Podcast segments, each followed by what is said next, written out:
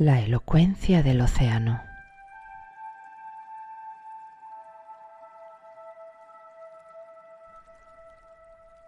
Era un buscador espiritual, pero había perdido la confianza en la enseñanza y en sí mismo. Durante años había aspirado a fundirse con la mente única, pero se había debilitado su motivación y su fe. Había dejado de meditar y se había entregado a una vida hueca y sin sentido, extraviado en toda suerte y trivialidades. Se había colocado con el paso de los últimos tiempos de espaldas a sí mismo y a la realidad. Pero no era feliz. Era la suya, espiritualmente, una vida de penumbra. ¿Podría alguna vez recuperar el anhelo por la libertad interior? En el colmo de la tristeza, cierto atardecer se sentó en la playa.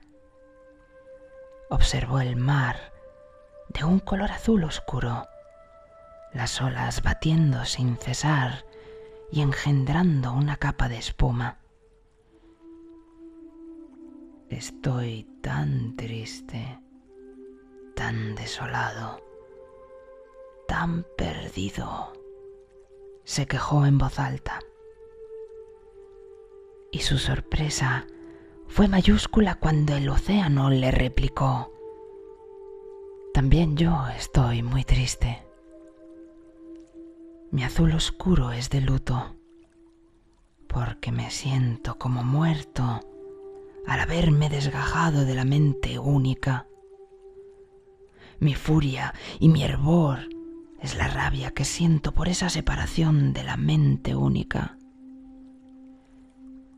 Ella es mi muy amada y de luto estaré y no dejaré de protestar con mi oleaje, a veces incluso furioso, hasta que vuelva a unirme a ella. El hombre se quedó atónito.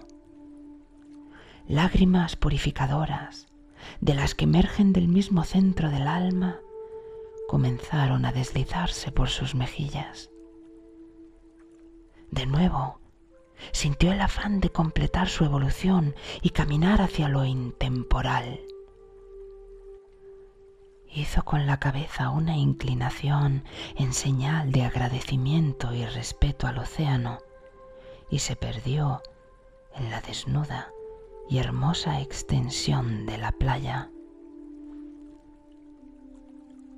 El sabio declara, no hay peor perdida que perderte a ti mismo, ni recuperación más fecunda y maravillosa que volverte a ganar.